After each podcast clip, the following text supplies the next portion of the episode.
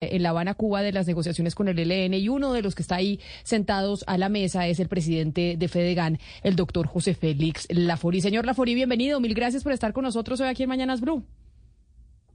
Muy buenos días, Camila, para ti y para todos los que nos escuchan a ver cómo nos va con el sonido, porque yo sé que la cosa no es tan fácil. Y aprovecho entonces para preguntarle a usted, doctor Laforí, después de que se conoció ese trino que borró el presidente de la República, que lo estábamos poniendo ahí en imagen hace algunos minutos, en donde se mostraba que el plan es un cese al fuego bilateral a partir del 8 de junio, es decir, en dos días. ¿Se va a materializar eso o no se va a materializar de lo que ustedes están conversando allá en, eh, en La Habana con el ELN? A ver, Camila, desde que llegamos a Cuba, a propósito de lo que finalmente se firmó en México, habían dos temas que eran absolutamente claves.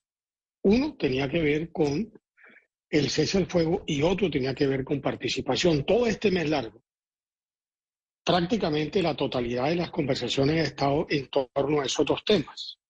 Por supuesto, que al comienzo las conversaciones son muy lentas, hay una cantidad de aristas que eventualmente salen y se ponen de presente, y en la medida en que va avanzando los días, unas se clarifican, otras de alguna manera se terminan por excluir, y a la final vamos dando como, como punto.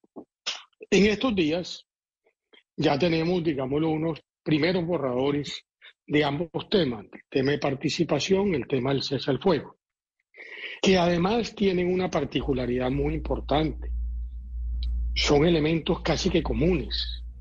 Usted no puede invitar a que participe la sociedad en la identificación de unos problemas y al mismo tiempo en tratar a través de un diálogo amplio, incluyente, a que en torno a esos temas haya unos elementos transformadores de la realidad colombiana, tanto a nivel de territorio como a nivel nacional, si aquellos que participan, especialmente en muchas regiones donde hay un control territorial por parte de grupos armados, estos no van libre y espontáneamente, sino que hay elementos de dominación que lo impiden.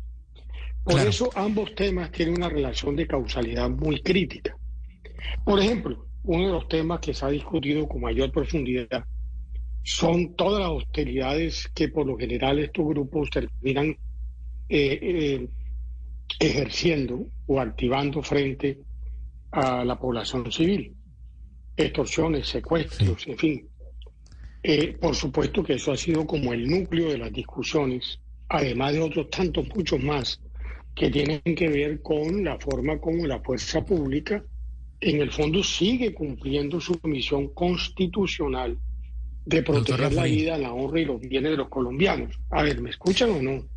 Sí, sí, sobre eso justamente quiero preguntarle. Eh, el gobierno pacta un cese al fuego con el ELN y es una buena noticia, pero eh, la realidad en los territorios es otra. El ELN está enfrentado a otros grupos armados ilegales como el Clan del Golfo, las disidencias de las FARC. ¿Qué pasa entonces en esos territorios en donde no es el, Estado el que enfrenta a la guerrilla del ELN, sino que hay una lucha, una disputa por el control territorial, por el narcotráfico, por la minería? Claro, claro. Hubiera preferido terminar para decir que en efecto ese tipo de situaciones están totalmente cobijadas en un mecanismo que va a permitir que cualquier movilización que haga el ELN en un territorio determinado tendrá que ser informado a un mecanismo. Y ese mecanismo, donde estará la fuerza pública y estará Naciones Unidas también, evidentemente va a permitirle a la fuerza pública saber si el que se desplaza es el ELN o se desplaza otra fuerza diferente fuerza sobre la cual la fuerza pública tendrá que eh, hacer todo tipo de acciones para contrarrestarla.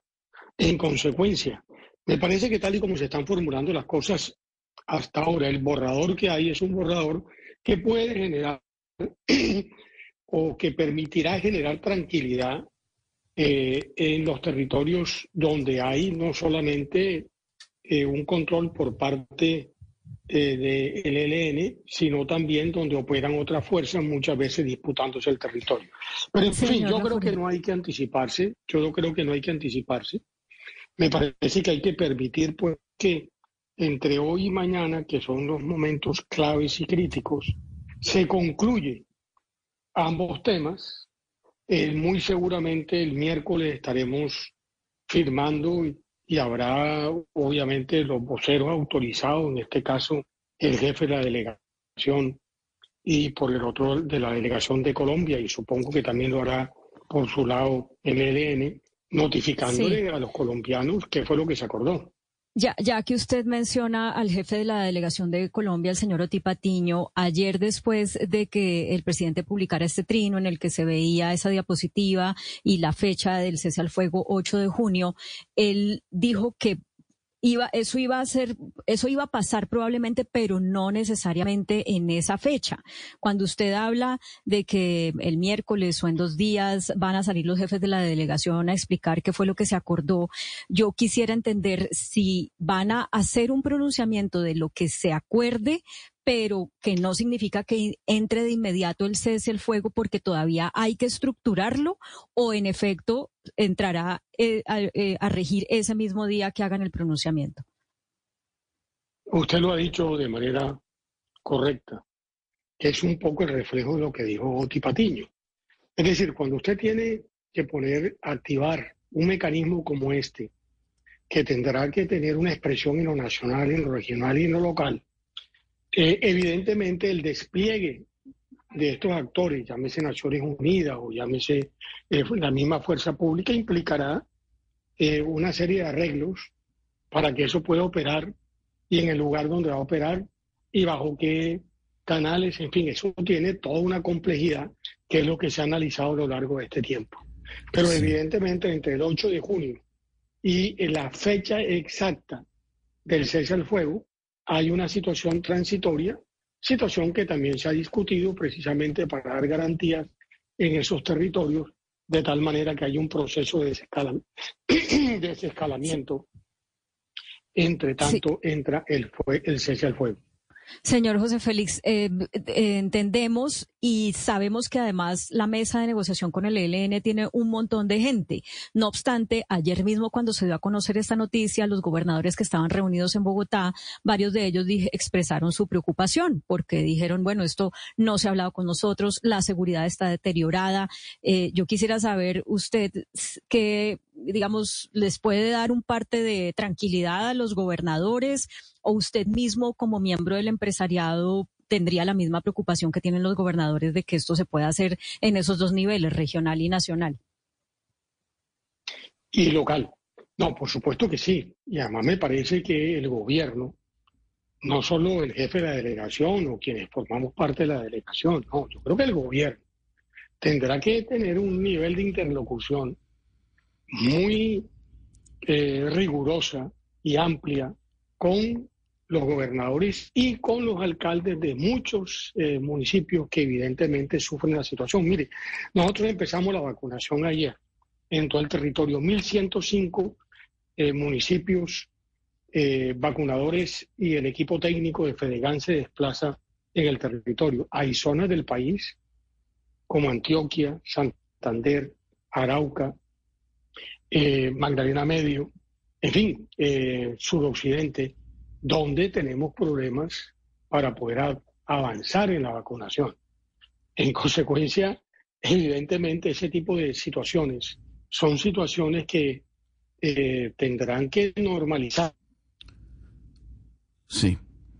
doctor Laforí, es que, Oscar, acuérdese que están en Cuba y entonces la comunicación en Cuba es compleja. Ayer nos pasó eso con Iván Cepeda, a quien llamábamos cuando conocimos el trino. Es que en medio de